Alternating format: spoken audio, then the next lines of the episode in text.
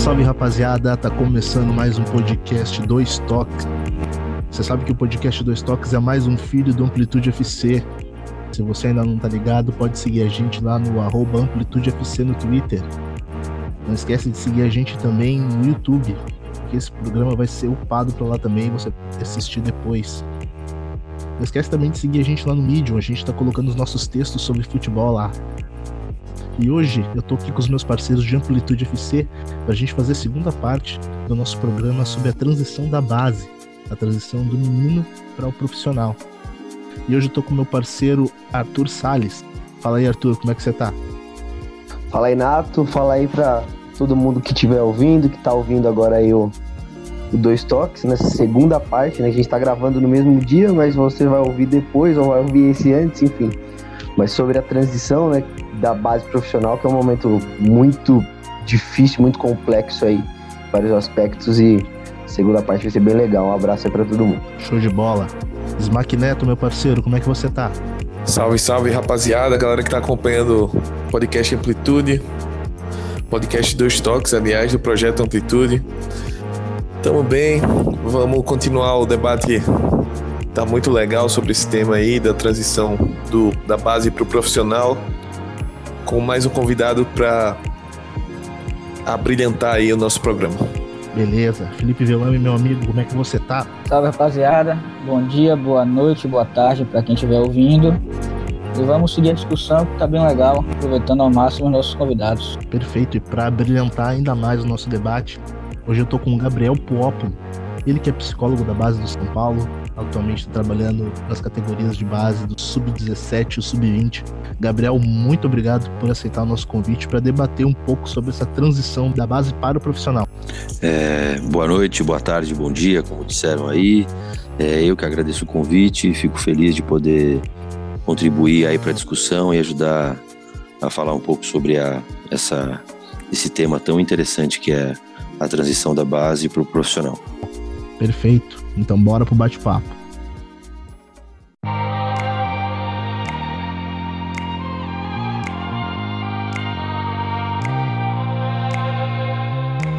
Gabriel, você sabe que é complicado você lidar com sonhos, sonhos dos meninos que estão na base aí de São Paulo ou na base de qualquer clube no Brasil atualmente. Explica pra gente como é lidar com essa, com essa faixa, com essa transição da criança que está se tornando um adolescente, já tem tantas responsabilidades, como as de, de repente, gerir uma casa através do seu dinheiro, ainda na base. Puxa, de fato é, é uma, um tema que não tem muita resposta simples, né? É, na verdade, o que eu costumo é, dizer nas minhas andanças aí, mesmo lá dentro do clube, é, tem um, um ditado africano que diz que não se cria, que precisa de uma aldeia inteira para criar uma criança, né? Porque ah, é, esse processo de desenvolvimento ele não é responsabilidade de um só profissional. Ele é dependente de todo um sistema de formação que auxilia e que dá suporte ao desenvolvimento do atleta e naturalmente da pessoa, em parceria com os pais, em parceria com os procuradores, que é uma, uma realidade que a gente vive hoje em dia, é, e com todos os outros atores aí da, da cena do futebol, seja de base e aí na virada profissional. É, sem dúvida tem essa questão dos sonhos e, e das aspirações, dos, dos interesses também de âmbito material. E eu acho que o, o, o bom trabalho ele tem a ver com conseguir desenvolver sistemas que, tal como uma escola, né, que deem suporte para o desenvolvimento integral desse, dessa pessoa que, antes de tudo, é uma pessoa, é um ser humano e, e, e, e que está ali desde muito cedo militando em prol de um sonho de ser um atleta seja um atleta de alto nível, de médio nível, não interessa. Sempre envolve muito sacrifício, muita, é, muita renúncia, muito trabalho, né? É, só que isso não fica na mão apenas de um profissional, é, seja ele o técnico, o preparador físico, que seja, ou mesmo o psicólogo, o assistente social, o pedagogo. Ele tem que ser um trabalho desempenhado por todos, né? Costumo dizer que muitas vezes a a relação que o atleta tem com a tia da cozinha, com as moças da, da faxina, ou mesmo com seguranças, ou, qualquer outra pessoa é, que, que compõe ali o pessoal da, da, que cuida do campo, os jardineiros que cuidam do campo, é tão ou até mais importante às vezes do que a relação que ele estabelece comigo, que sou psicólogo, porque tem a ver com o processo todo, o sistema todo tem que estar voltado para o desenvolvimento desse garoto. Quanto mais isso for feito a contento, mais tranquilo, inclusive, é a transição dele profissional. Essa é um pouco a nossa pegada lá no São Paulo. Então, é, eu queria saber. Na verdade, eu tenho uma dúvida quanto à questão do, dessa parte da transição, das dificuldades, né? Porque a gente vê muitos jovens, é, principalmente que a gente vê aí seleção de base se destacando, é, sendo craque de mundial, inclusive.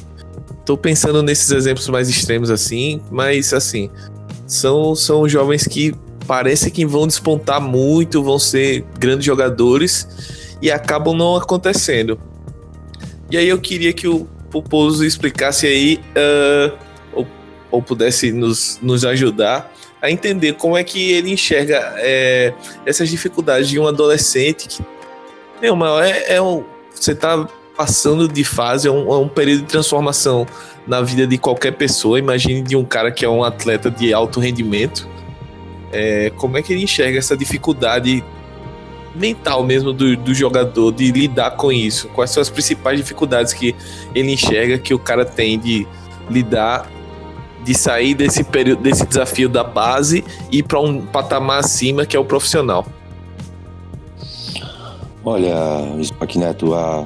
primeiro eu acho que a gente precisa pensar que tem um tema conceitual aí que é você saber diferenciar o que é desempenho e o que é potencial.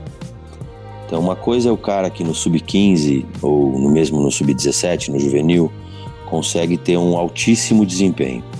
Né? Então, dentro daquele, daquela geração, daquela categoria, ele consegue de fato ter um desempenho acima dos demais. É, isso não necessariamente significa que ele vai ter o mesmo nível de desempenho nas categorias subsequentes e naturalmente no profissional. Isso é, é delegado à ideia de potencial. Você tem muitos atletas que quase não jogam até chegar aos juniores, por exemplo, mas ao chegar nos juniores entra no, no, no time titular e não sai mais. Então acho que talvez seja um, um, um problema conceitual que todo futebol brasileiro é, tem de conseguir, de não conseguir diferenciar isso, de achar que um craque no sub-15 é um mini craque do profissional. E não necessariamente isso ocorre porque o desempenho é um fenômeno multifacetado. Você tem de repente o cara que consegue se destacar no sub-15 porque ele é mais forte, ele é mais alto, ele é mais veloz, é, ele de repente teve uma, uma, um início mais precoce, portanto ele se especializou antes dos demais. Então é o, o desempenho atual do cara não necessariamente projeta ele para o desempenho futuro o que, o que pode projetá-lo para o desempenho futuro, e isso é um pouco do que a gente tenta discutir lá no, no São Paulo, é, são elementos que têm a ver com a capacidade dele jogar, sem dúvida, é, mas outras questões que estão em volta da vida do atleta profissional, que não necessariamente às vezes de, dizem respeito ao jogo de futebol de fato. Então, o quanto que esse cara lida com as frustrações, o quanto que esse cara lida com a exposição, como que esse cara lida com é, é a, a fama, o, a, a, quantidade de dinheiro, como é que ele lida com a família, como é que ele lida com os procuradores, tudo isso, de certa maneira, é, desempenha um papel na capacidade desse cara se estabelecer numa equipe profissional, seja de um time grande, como é o caso do São Paulo que a gente atua lá, seja num time de menor expressão. Então, é, o cara pode até se destacar numa, numa seleção de base, mas isso não necessariamente projeta ele para o desempenho futuro. É, ele, sem dúvida, que um cara que tem um bom desempenho pode chegar no profissional e desempenhar bem, mas não é o desempenho dele no sub-15, no sub-20 que vai determinar isso. São outras habilidades, é a capacidade desse cara lidar com a pressão, é a capacidade desse cara uh, se integrar a novos grupos, é a capacidade desse cara se comunicar, se comunicar com a autoridade, aceitar a autoridade, é, lidar com a disciplina, lidar com diferentes contextos, que vai permitir que ele tenha uma integração mais espontânea, mais natural, mais saudável numa equipe profissional e consiga desempenhar contente. Não sei se isso te responde, mas é assim que eu penso a coisa. Assim, existem vários outros elementos para o cara ter sucesso como atleta de futebol na equipe profissional do que simplesmente ele ter um bom desempenho dentro de campo na, na sei lá, nas categorias inferiores. Ele precisa estar tá bem formado em outras, em outras habilidades humanas aí de comunicação, de trabalho em equipe e tudo mais, é, de sustentação da, da pressão, do fracasso, do sucesso, para poder é, é, se estabelecer é, como adulto aí profissional nas equipes principais. Gabriel, dentro disso que, que você falou da questão do, do desempenho dele no, na base e de, da forma como ele chega ao profissional, que não necessariamente um bom desempenho na base o credencia a chegar forte no profissional, a ter, a ter estabilidade, ter sequência no profissional. Como é que vocês lidam com a questão mental do atleta que, baseado ou no seu desempenho do, na, na categoria de base, numa possível deficiência ou sequência de lesão no time principal é alçado ao time principal, ainda que de forma temporária ou algo do, ou algo do gênero, mas que após um, um, curto período, um, dois jogos, ou até às vezes nem entrando, é, digamos que rebaixado entre muitas aspas, que não um rebaixamento, mas é, ele retorna às categorias de base. Como é que vocês lidam com essa quebra de expectativas de cheguei no profissional, mas voltei à base tipo, entendeu? Eu acho que assim, é, eu, eu acompanho também um, pouco, a gente, nós psicólogos tentamos nos, nos, nos, reunir, trocar ideias e discutir um pouco como, como que o trabalho é feito nos diferentes clubes. E é ponto pacífico de que a gente tem tentado trabalhar ao máximo uh, junto a esses atletas de base a, a uma mentalidade de desenvolvimento, né? A gente o, o, Brasil vive, em certa medida, uma certa síndrome do Pelé, digamos assim, que é a ideia de que o, a capacidade de jogar futebol é um dom adquirido que se manifesta com uma dádiva divina e que o cara basta ele, ele é bom de bola, coloca ele em qualquer lugar que ele sabe jogar, que ele não precisa ele só precisa treinar para se manter ativo, para se manter fisicamente apto, mas ele não precisa aprender nada. O treinamento nada mais é do que uma, um simples um polimento de um talento que Deus deu para ele. É, e a gente, por outro lado, tenta trabalhar a ideia de que ele tem que estar sempre olhando para os aspectos em que ele precisa se desenvolver, buscando cada vez mais é, é, é, aperfeiçoar e aprimorar o potencial dele. Nesse sentido, até o próprio Cristiano Ronaldo, em, em função da, da do, do, do, destaque mundial aí, nos presta um serviço nesse sentido por ser um cara que preza muito essa questão de se desenvolver, né? Então isso é um, um aspecto. Isso já vai ajudando o cara à medida em que ele se desenvolve num ambiente em que a mentalidade é de aperfeiçoamento constante, ele vai estar sempre olhando, independente do, da situação que ele está vivendo, o que, que ele pode melhorar. Isso é uma coisa que é uma coisa mais no âmbito individual, do o atleta se desenvolver, o atleta crescer com a mentalidade de que independente de onde ele, onde ele esteja, ele tem que estar olhando onde é que ele precisa se aperfeiçoar e tudo mais. Isso ajuda ele a lidar com eventuais fracassos de não conseguir jogar no time principal de início, ter que voltar, ter que descer para jogar, como se diz no, no, jargão, né? E isso no plano individual ajuda ele. No plano mais sistêmico, no plano mais da, da, do processo mesmo de transição, é fundamental ter clareza. Né? É importante para qualquer clube é, saber por que está alçando um atleta profissional e saber por que está, é, é, digamos, é, demovendo ele do profissional e colocando ele de novo para jogar na base. Tendo clareza de critério, tendo clareza de propósito, é, fica tudo muito mais fácil. Né? O atleta sabe por que, que ele está subindo, ele sabe qual a função que ele vai ter que desempenhar ali, ele sabe que ele está de repente é, preenchendo a, a vaga de um atleta que um atleta mais, mais velho, mais experiente que está machucado e o time precisa daquela posição, precisa de um atleta naquela posição e ele sabe por que, que ele está descendo para ajudar a equipe, por exemplo, num campeonato importante, alguma coisa nesse sentido. Você tendo essa integração mais bem feita e tendo clareza, isso fica tudo muito mais fácil. Sem dúvida que tem os elementos de ordem da expectativa, tem a família e tudo mais, mas se houver clareza e se essa, se essa comunicação puder ser é, disseminada para os familiares, pro, inclusive para os próprios procuradores, que são pessoas importantes aí nessa negociação, às vezes até na pressão de fazer o menino ficar lá no time de cima ou, ou, ou reclamar quando o cara fica no time de baixo. É, tendo clareza sobre isso, tudo fica muito mais fácil. Essa é a, a, é a minha opinião. né, a respeito de, de como é que funcionaria esse processo de ascenso e descenso do, do atleta. Uma, uma coisa bem interessante que a gente vai ter oportunidade de escutar do, do Gabriel é saber o perfil, né? Se é que há, né? Se é que, se é que dá, que dá para generalizar dessa forma, mas acho que você vai entender o tom da pergunta, Gabriel. Qual é o perfil do jogador de, de categoria de base de um time grande, né? De um clube grande, assim como São Paulo, ou como todos os outros aí que a gente tem no Brasil aí na primeira divisão, pelo menos, né? Digamos assim.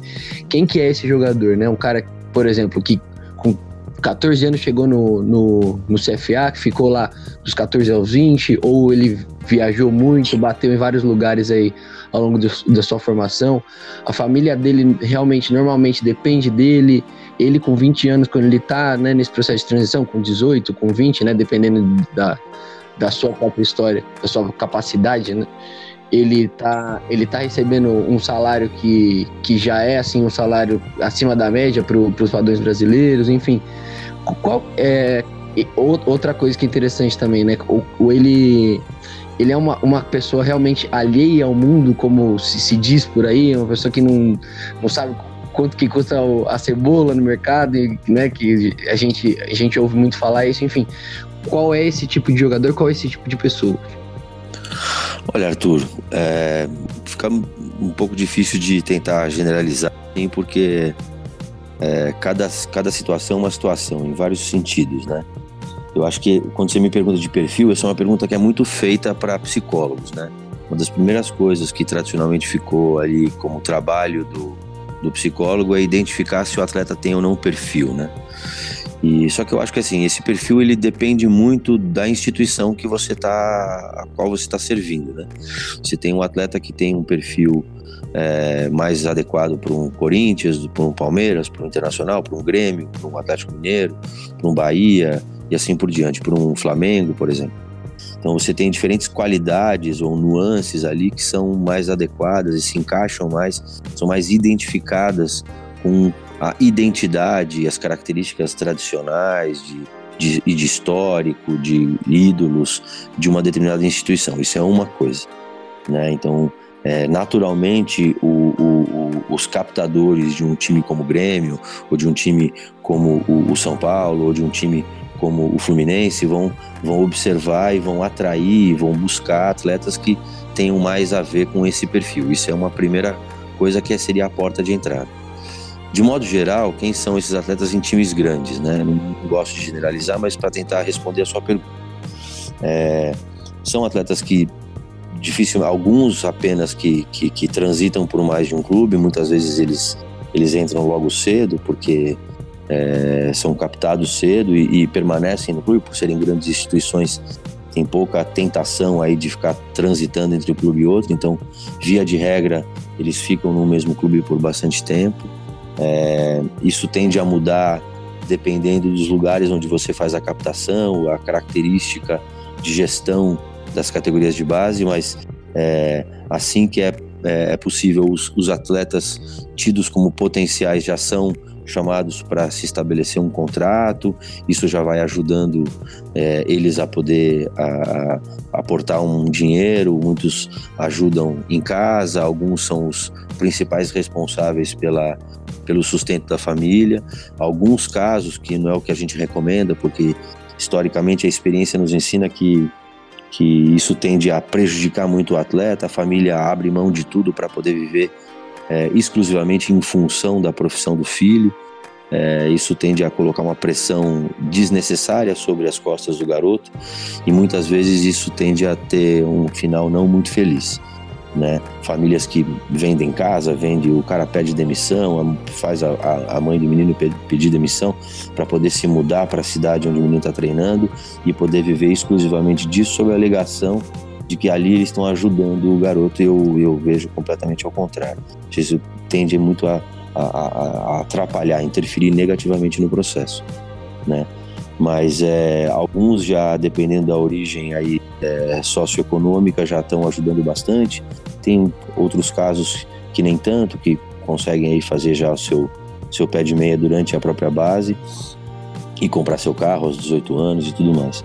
Então não tem um perfil muito bem estabelecido. O que você tem é, é, é um histórico de, independente de quem ele seja, eles têm que trabalhar bastante porque há muita competitividade, é, há sempre Uh, eles são sempre assombrados pela ideia de que não vão conseguir virar, como se diz, né? Não vai virar, não vai dar muito certo, eles não vão conseguir fazer a transição diretamente para a equipe profissional do, do Cruzeiro, do, do, do, do Vasco, do, do, do, Palmeiras, sei lá o quê. É, então vão ter que fazer uma, uma volta aí na cascuda, como a gente chama aqui em São Paulo, de, dos times de menor expressão, times que, que pagam menos, times que têm condições e estruturas de trabalho mais precárias e tudo mais. Então, é, é os que acabam dando certo, independente de irem diretamente para a equipe de maior expressão ou dando uma volta um pouco maior, são sempre aqueles que têm muito mais garra, tenacidade, paciência, capacidade de lidar com frustração. É, são aqueles caras que conseguem se recuperar de lesões. São pessoas que têm uma mentalidade de desenvolvimento muito mais bem estabelecida do que aqueles que é, ou por força da família ou por características mais individuais, tem uma coisa muito idealizada de que se não for aquilo, tá tudo acabado e, e, e, acabam se frustrando com muito mais força, muito mais facilidade e essa frustração de atrapalha né, o desenvolvimento deles. Não sei se eu te respondo, mas é por aí que eu penso em relação à tua pergunta. Ainda gostaria de abordar um tema contigo que você sabe que futebol ele espelha aquilo que a gente é como sociedade eu imagino e eu imagino que no São Paulo, como em qualquer outro clube do Brasil, deva chegar qualquer tipo de atleta, todo tipo de, de pessoa uh, eh, para tentar ganhar vida no futebol. Uh, como você uh, da psicologia analisa o caso de atletas que chegam com depressão ou transtornos psicológicos, mas que têm um, um, um potencial desportivo? Como, como que a psicologia trata esse tipo de, esse tipo de pessoa? A psicologia uma vez que identificou esse tipo de transtorno, esse tipo de dificuldade, precisa atuar clinicamente. O que se costuma fazer é, nas estruturas é, de categoria de base, por exemplo, mas isso também vale para o profissional, é você tendo um psicólogo esportivo ali que é capaz de identificar um caso de depressão, um caso de, de síndrome do pânico, de transtorno de ansiedade, por exemplo, ou mesmo transtorno, algum tipo de transtorno de personalidade, é fundamental que o profissional seja capaz de encaminhar esse atleta para um trabalho clínico, é, muitas vezes feito por um outro profissional que é especializado na área. Até mesmo porque se o psicólogo que está dentro da estrutura do clube se, se colocar na responsabilidade de tratar clinicamente aquele atleta, é, vai haver uma confusão de papéis aí que pode atrapalhar o processo. É, nesse caso, da mesma forma que um, um atleta que tem um, um, algum tipo de lesão ou passa por uma doença que não é nenhuma especialidade dos médicos que se encontram dentro do clube, ele precisa ir para um gastroenterologista, ele precisa para um oftalmologista, ele precisa ir para um dentista fora do clube. Da mesma forma, um atleta que é que tenha que seja identificado um tema de depressão, que tem aparecido alguns casos aí, na, mais na, na na imprensa e tudo mais, ele tem que ser encaminhado, seja é, com apoio do clube, ou seja por, por, por, por é, vontade própria, para um trabalho clínico, trabalho de consultório, ou mesmo, quem sabe, um acompanhamento psiquiátrico também, de um médico psiquiátrico que possa medicá-lo, que possa é, acompanhar clinicamente esse caso. Tá?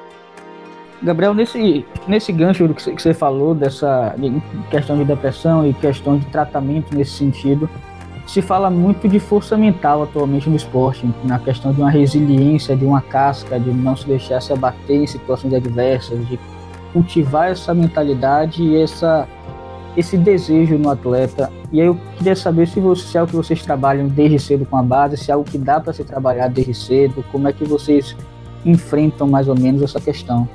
Olha, é, primeiro é importante diferenciar uma coisa da outra, né? Quando a gente está falando de, de, quadros clínicos como de depressão, distúrbio de ansiedade ou transtorno de ansiedade e tal, a gente está falando de questões mais no âmbito patológico que não tem necessariamente a ver com uma falta de força mental. Isso é isso é, um, é, um, é uma questão da nossa cultura que acaba sendo muito prejudicial para a identificação e mesmo o acompanhamento e, e tratamento de, de, de, de, doenças como a depressão, por exemplo. Muita gente acaba ficando envergonhada, muita gente tem preconceito, acha que é frescura ou que é fraqueza mental da pessoa que padece desse tipo de aflição. Quando na verdade é uma questão química que tem aí seu, seu, seu, sua origem psíquica, né? E precisa ser tratada adequadamente. Então essa é uma coisa, é importante diferenciar isso porque dá, dá muito pano para manga essa discussão é, e acaba caindo num balaio de gato de preconceito da gente achar que um cara que é deprimido é um cara que não tem força mental suficiente, muito pelo contrário. Se o cara tem uma depressão severa e continua funcionando, ele tem, é muito mais forte do que eu e você, que não temos nada e vira e mexe a gente fica meio chateado, triste com alguma coisa. Então isso é uma primeira coisa. Outra coisa é como é que é feito o, o, o trabalho de desenvolvimento da capacidade, seja cognitiva ou, ou de resiliência afetiva, é, de um atleta para ele poder chegar no alto nível e sustentando a pressão e as frustrações e o próprio sucesso. Muitas vezes eu me preocupo muito mais com o sucesso do que com o fracasso no meio do futebol, né? O sucesso acaba é, descarrilhando muito mais gente do que o fracasso. É, que, que a gente, como é que a gente tenta, que eu advogo, né? Eu, eu, eu, eu defendo a ideia de que, voltando um pouco para minha primeira resposta, de que todo o sistema, todo o processo, a coordenação inteira, todo, todo a, toda a cara, todo o sistema tem que estar pautado por essa ideia. É, a categoria de base ela tem que ser tratada como uma grande escola e não uma escola qualquer, mas uma escola de cadetes, uma escola de excelência. E, portanto, todo mundo tem que estar, em certa medida, pautado, toda a ação, todo o comportamento de todos os profissionais tem que estar pautado por, por, pelos mesmos valores, voltados a essa busca por excelência, voltados a, essa, a esse desenvolvimento desses atletas para o alto nível. Né? É, como é que você trabalha isso? Você trabalha isso, em primeira instância, é, desenvolvendo uma mentalidade por toda a categoria de desenvolvimento. Então, é, poder é, discutir a respeito dessas questões de o atleta não tem dom, não, o dom é uma coisa que, é, via de regra, não existe. É, o que existe são aptidões, que são coisas que a gente são tão complexas e tão, tão sutis que a gente chama de dom, chama de talento para evitar maiores confusões, mas o que fundamental é o cara continuar se desenvolvendo. Fundamental é ir promovendo, estimulando o cara para ele é, olhar para aquilo que ele precisa melhorar, é, olhar para onde ele não está bom o suficiente, encarar as dificuldades e, e as frustrações como é, oportunidades para ele continuar melhorando e tudo mais, e todo mundo poder ajudá-lo é, nesse sentido, né? E uma outra coisa que é fundamental também é a ideia do sentido, né? que eu quero dizer com sentido? Tem um, um, um, um psicólogo é, chamado Viktor Frankl, que sobreviveu aos campos de concentração é, da Alemanha nazista, né?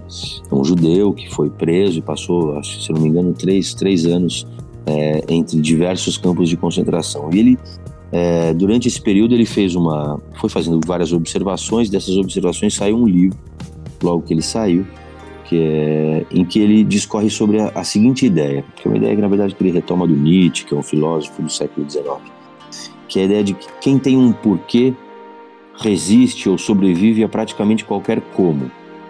O que eu quero dizer com isso? Eu quero dizer que quando você tem uma ideia, um sentido, um porquê está fazendo alguma coisa, é, é muito mais fácil de você lidar com as adversidades, com as agruras, com as dificuldades daquilo que você está enfrentando no dia de hoje, né? Então isso é isso tem a ver com o quanto que a gente consegue fortalecer e ajudar o cara a ter clareza, encontrar sentido no porquê que ele está ali. Tem muito atleta e isso é, não, não, deixo de, de dizer o suficiente. Tem muito atleta que está ali porque a família quer tá, que ele esteja ali. É, tem muito atleta que está ali porque ele tem um sonho, mas não é forte o suficiente, ele não tem, ele tem outros interesses, ele quer fazer outra coisa, ele gosta de estudar, ele gosta de jogar futebol mais por uma questão de prazer, ele não encara aquilo como uma atividade profissional, que é a grande diferença do atleta adulto, né, que, que vê aquela prática como uma prática profissional. Ele está muitas vezes ali porque é, ele vê aquilo como uma redenção da família, tirar a família de uma situação econômica difícil e tudo mais. Então é um sentido, é um sonho que não é forte o suficiente é, para que ele consiga viver aquela. Eles começam a se machucar e tal, é, ou, ou, mesmo é, não, não se empenhar tanto nos treinamentos e tal. Tem que ter cuidado aqui para não dar margem à compreensão de quem se machuca é porque não quer o suficiente. Isso não é verdade mas isso pode acontecer, né? É, e uma outra coisa tem a ver com aquela instituição em específico, o quão clara ela é em expressar para esse atleta o que é esperado dela, dele, né? Então, por exemplo, que tipo de postura, seja dentro de campo como fora de campo, que tipo de valores, que tipo de identidade aquele, aquela instituição tem que pode comunicar isso para o atleta dizendo, olha, eu espero isso de você, é, isso aqui é o que vai ser esperado de você, é esse tipo de pessoa, é esse tipo de atleta que a gente busca desenvolver aqui, para servir como referência para que o atleta consiga se desenvolver a contento. Esses são os elementos, na minha opinião, mais importantes, né? De você ajudar o cara a ter um sentido mais profundo do que simplesmente é, ganhar dinheiro ou ter fama e tudo mais. Qual que é o sentido do porquê ele está ali, né? É, e o quanto que esse cara em específico se identifica com aquela instituição. Né? A gente tem um, uma, o termo lá do Made in Cotia, que nos ajuda bastante. A gente há alguns anos já tem feito uma cerimônia de formatura para os atletas que Uh, se a gente é um centro de formação de atletas, quando eles terminam o processo, já chegam no fim da, da idade de base, a gente tem uma formatura, entrega um diploma, uma camisa comemorativa para eles, ou seja, a gente vai criando rituais que ajudam eles a entender esse processo de formação, né? de formação como pessoa, de formação como cidadão, de formação como ser humano, é, e também, naturalmente, como, como atleta. Né? Tudo isso vai compondo um cenário que ajuda o cara a ter a, a tenacidade, até a resiliência necessária para lidar com o futebol profissional em qualquer âmbito, seja no Brasil, fora do Brasil, seja na primeira divisão, na segunda, na terceira, na quarta divisão. Aproveitando esse final da resposta aí do Gabriel, eu queria que ele falasse um pouco sobre justamente ele falou sobre esse ritual de encerramento que é feito no São Paulo, no, lá em Cotia, o trabalho que é super, super elogiado, enfim. Eu queria que ele falasse um pouco justamente dessa parcela que a gente sabe que é a maioria que não consegue ou virar jogador, não, não consegue ultrapassar essa barreira da base, ou às vezes ele não consegue chegar a atingir um nível de um grande clube, o que deve, o que eu imagino que deve ser frustrante, porque você tá ali na base de um clube grande que é o São Paulo, e na hora de você ter uma oportunidade profissional, por N motivos, enfim, você não, não consegue chegar lá. Eu queria saber como é que se existe algum tipo de trabalho específico na parte psicológica para preparar esses jogadores para receber um não. Eu acho que é, é, eles tão, são desafiados todo dia, estão ali, mas como é que é feito esse trabalho para eles lidarem bem também com, com essa possível que é possível negativa. Aproveitando esse final da resposta aí do Gabriel, eu queria que ele falasse um pouco sobre justamente ele falou sobre esse ritual de encerramento que é feito no São Paulo, no, lá em Cotia, o trabalho que é super super elogiado, enfim. Eu queria que ele falasse um pouco justamente dessa parcela que a gente sabe que é a maioria que não consegue ou virar jogador, não, não consegue ultrapassar essa barreira da base, ou às vezes ele não consegue chegar a atingir um nível de um grande clube, o que deve, o que eu imagino que deve ser frustrante, porque você tá ali na base de um clube grande que é o São Paulo, e na hora de você ter uma oportunidade profissional, por N motivos, enfim, você não, não consegue chegar lá. E eu queria saber como é que se existe algum tipo de trabalho específico na parte psicológica para preparar esses jogadores para receber um não. Eu acho que é, é, eles tão, são desafiados todo dia, estão ali, mas como é que é feito esse trabalho para eles lidarem bem também com, com essa possível que é possível negativa. O que eu penso é assim, tem algum, por exemplo, você deu o exemplo de outros países, né? É, tem uma, uma coisa que talvez seja impraticável no Brasil, mas alguns países da Europa, por exemplo, têm legislações que impedem os clubes de captarem atletas para além de um determinado raio de distância do CT. Significa dizer que o atleta precisa treinar sempre próximo a onde ele habita, onde ele mora é, no caso a família e tal. Isso acaba sendo é, dando-se um jeitinho europeu aí é, contratando às vezes os pais da, como foi o caso do Messi, contratando os pais né, do, do, atleta na América do Sul ou mesmo em outros lugares da, da Europa e colocando, instalando eles próximos ao centro de treinamento. No caso do Brasil, o que existe é uma a legislação tenta protegê-los, né, exigindo que o clube é, garanta um mínimo de, de convívio familiar, né. É, mas isso não, não, significa que esse, esse convívio seja intenso na, de, da normalidade, né? Um garoto que, que não treina futebol convive muito mais com as famílias do que um atleta que está num CT alojado e tudo mais. É, os impactos positivos e, e, negativos, eu acho que eles têm muito a ver com a qualidade da comunicação entre o clube e as famílias. É, o quanto que, que o clube e as famílias podem se tornar parceiros no desenvolvimento desse cara. Né, por um, um elemento é, fundamental que pode ter o seu, a sua dose pode ser muito positivo e, e, e caso não seja é, levado a contento pode ser muito negativo. É, ele pode ser muito negativo no sentido de que tira o cara um pouco da realidade das coisas, né?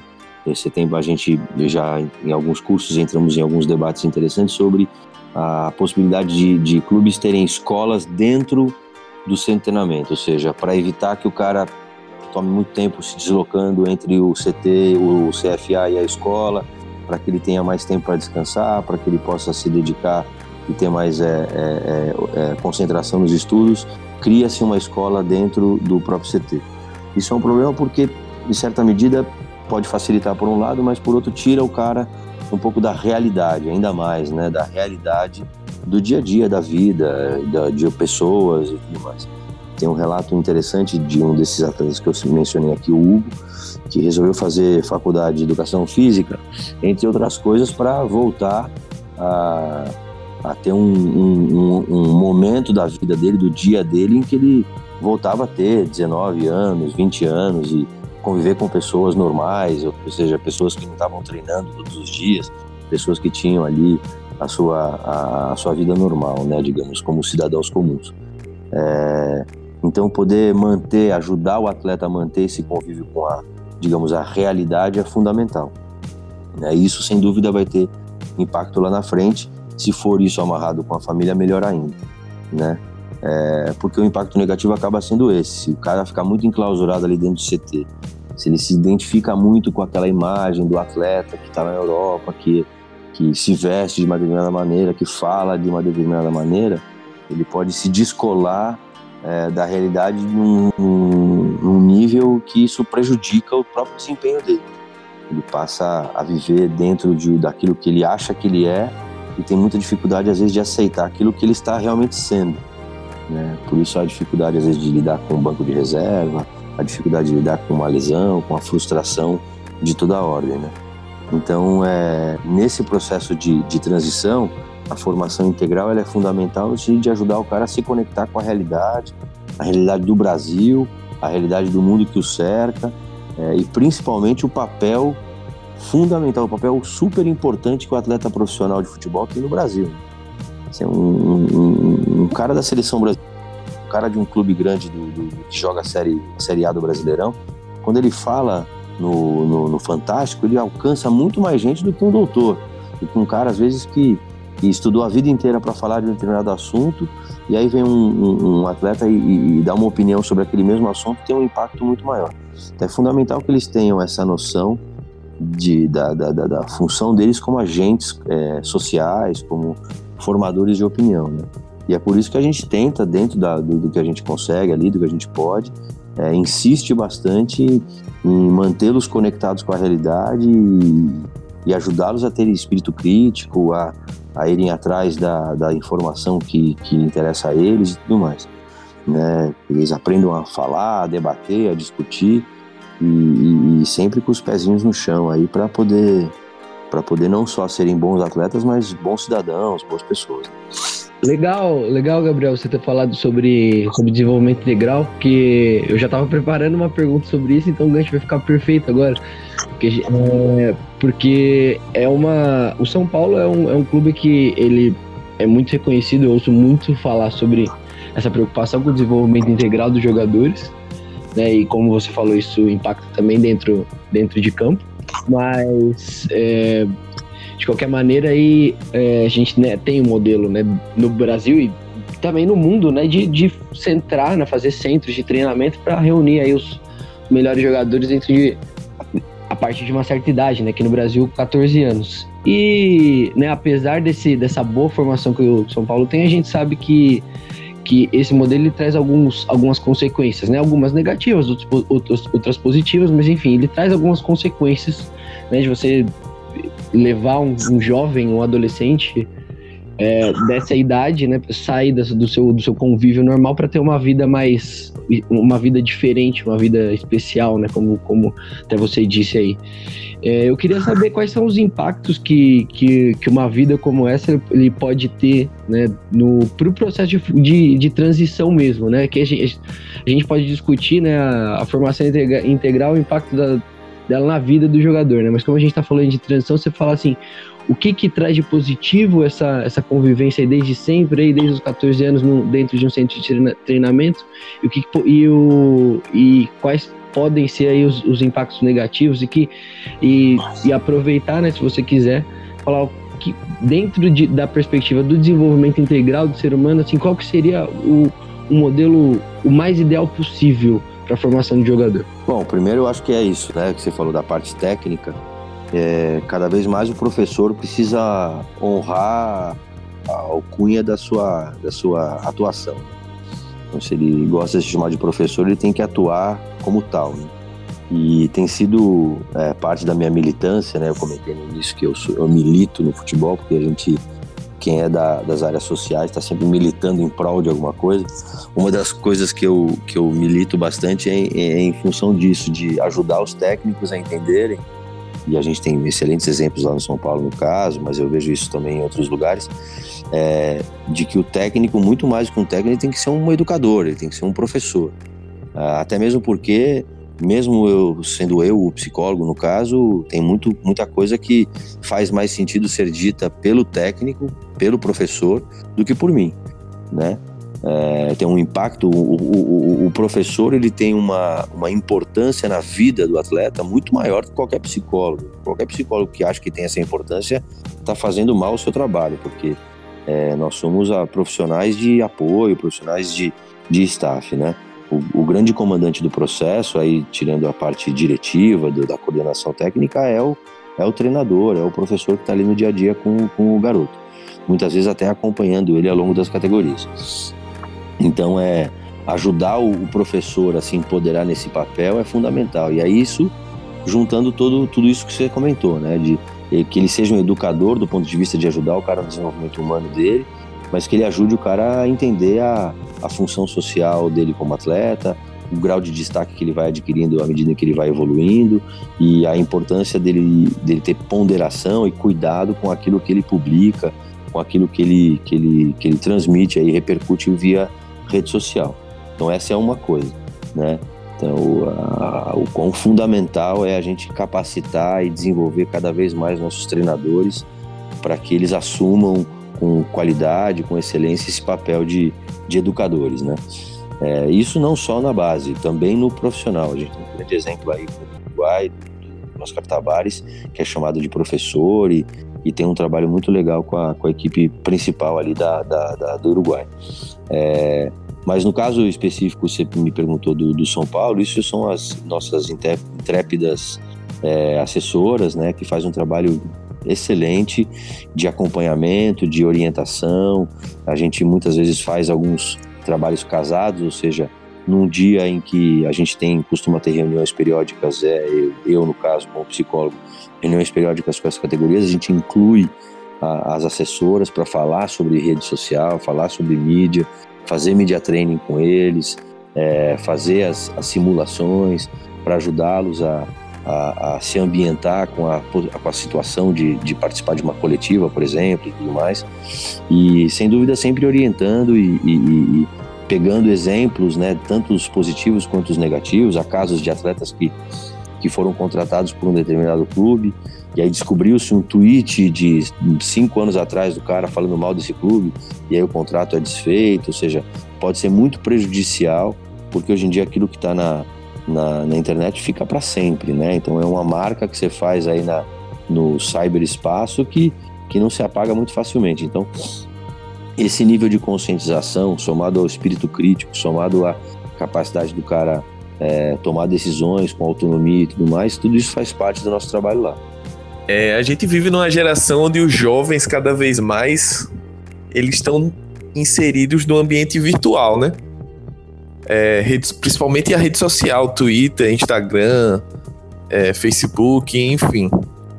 E o que a gente mais vê, principalmente nesse início, que eu considero o início do que a gente entende é, de sociedade com rede social, é, são jogadores comentando, fazendo comentários devidos, é, às vezes se irritando com alguma coisa que o torcedor deixa no perfil dele. Enfim, a gente viu até recentemente essa questão do Neymar se manifestando por redes sociais, enfim. Eu queria que você falasse um pouco se existe algum tipo de trabalho específico. Mais cedo a gente gravou um, um programa com, com o Samajas, que é um cara que trabalha com na parte técnica da base, e uma coisa que ele citou muito foi a questão dos treinadores terem que se adaptar a esse novo tempo de, de redes sociais e atingir aos jogadores dessa forma, né? É, com, esse, com, com esse novo modo de ser dos jogadores que estão inseridos nessa rede social. Eu queria que você falasse um pouco se existe algum tipo de trabalho é, social, psicológico, enfim, dentro do São Paulo, que trata desse, dessa questão de, de tanto do. Não vou dizer regular, mas de uma orientação quanto ao uso das redes sociais e ao mesmo tempo também junto até a parte diretiva, a parte técnica de como lidar com esses jovens que estão inseridos nessa, nessa, nessas tecnologias. Olha, acho que um pouco do que tudo que eu falei aqui, né? Quando eu falo de lidar com frustração, é simplesmente isso que você falou de lidar com o não, né? Então é, é como é que ele recebe esse esse não, o quão claro é esse, por que que existe esse não, o que, que falta para ele se desenvolver ainda e sem dúvida existem limites de ordem técnica, assim, existem ah, atletas mais talentosos no sentido de se desenvolver mais rapidamente do que outros, que de repente num determinado momento da gestão técnica daquele clube são mais necessários, não precisa mais de um jogador daquela posição, então aquele cara acaba sendo mais aproveitado que o outro. Goleiros sofrem muito com isso, porque é um só por time, né? Então acaba ficando um pouco mais complicado. É, como a gente tenta trabalhar isso é, em primeira instância, tendo um foco muito grande no desenvolvimento humano deles. Né? É, eu penso que saber lidar com frustração não é uma habilidade que é, é específica ou, ou, simplesmente do futebol. Ela é uma habilidade que é, ela é importante, ela é útil para a vida como um todo. Né? Do ser humano, em certa medida, é importante que ele saiba lidar com as frustrações, porque a vida eventualmente vai frustrar o cara. E, então isso é uma coisa. Né? E a outra coisa é uma coisa do sistema, e é tradicional no, no, São Paulo isso, eu acho que deveria ser em todos os clubes, que é de, ao entender que nem todos poderão ser aproveitados pela equipe profissional daquele clube e ao entender que nem todos vão ser aproveitados pelo futebol profissional como um todo, ou seja, vai ter alguns que não vão se desenvolver no ritmo, na intensidade, na quantidade necessária para poder integrar o quadro de uma equipe profissional, e eventualmente vai, isso vai conduzi-lo a, a, desistir do, do, do de, de, praticar futebol profissionalmente ou de tentar praticar futebol profissionalmente, que ele esteja instrumentalizado para tocar a vida dele como um cidadão saudável, feliz, preparado para a vida e para o mundo, né? Que ele possa ter, encarar o período que ele viveu na base como um período de muito aprendizado, em que ele se preparou para a vida, porque o esporte competitivo ele pode preparar muito bem para a vida, o cara aprende a ser mais disciplinado, o cara aprende a, a, lidar com a competição, o cara aprende a lidar com a paciência, é, a lidar com, com a dor, com o sofrimento, coisas, com a frustração, com o sucesso, com o êxito, né? Então é, é tem é, uma grande escola, né? O futebol, o esporte de modo geral.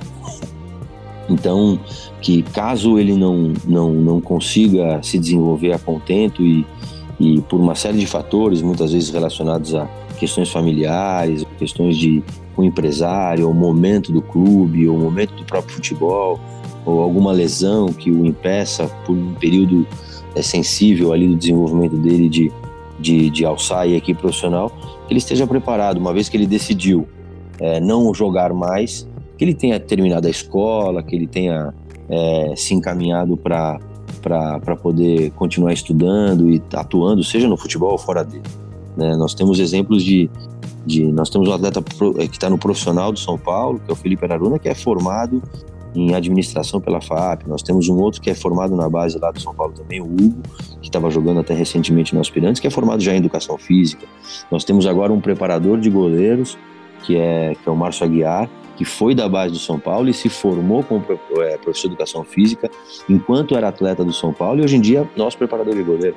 Ou seja, é, é, no caso do Araruna e do Hugo, eles tá, ainda estão jogando, estão tocando a vida deles, mas futuramente já vão estar prontos e preparados para conduzir a, a, vida profissionalmente da maneira como eles quiserem.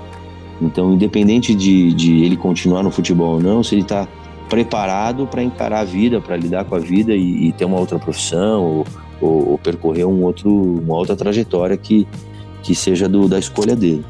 É, é ajudá-los a entender isso, que eles estão ali para se desenvolver não só como atletas, claro, em busca de um sonho e tal, mas como pessoa, né? De melhores pessoas resultam em melhores atletas se o cara não conseguir ser um dos melhores atletas, ele vai estar entre as melhores pessoas.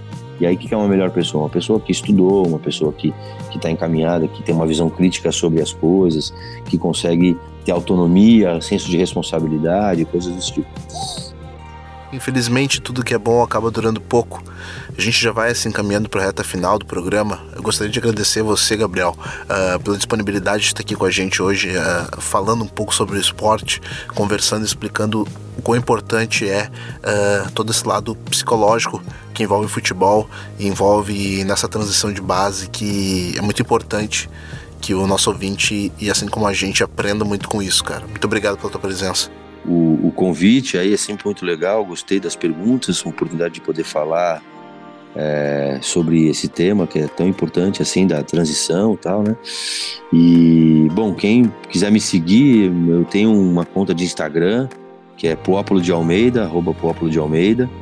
É, e eventualmente eu coloco alguma outra, não sou um dos caras mais ativos nesse meio aí, sou um cara mais das antigas, mas é mas eu tô lá, tô presente e quem quiser bater um papo comigo pode me procurar por lá. E aí, Smack Neto, meu parceiro, quem quer te seguir faz o quê? É isso, Nato. Estamos começando o projeto muito bem. É, convidados, cada um dando uma aula maior que a outra. E muito, muito feliz com o, resultado das nossas conversas e espero que o pessoal que está ouvindo tenha gostado também. E continue seguindo a gente aí, o, no, assinando o nosso feed. É, quem puder dar cinco estrelinhas aí nos programas para ajudar a difundir mais o nosso trabalho. E sigam, me sigam lá no Twitter, arroba quem quiser. Siga o Twitter do Amplitude também, o nosso vídeo, enfim. É isso, valeu e até a próxima. Abraço para todos. Diz aí, Arthur Salles. Ah, muito legal, Nato. Muito boa oportunidade de conversar com, com o Gabriel. Acho que ele citou duas coisas muito relevantes, né? Primeiro que né, a gente formar jogadores aí para a vida é fundamental, porque é, fiz um levantamento em 2014 ainda tinha 10 mil jogadores jovens registrados no estado de São Paulo, né? então pouquíssimos deles vão ser jogadores profissionais, né? então a gente precisa que eles sejam sejam preparados aí para a vida, então esse, esse destaque que ele, que ele deu foi muito bom. E a gente sabe que o São Paulo faz um trabalho diferenciado nesse sentido.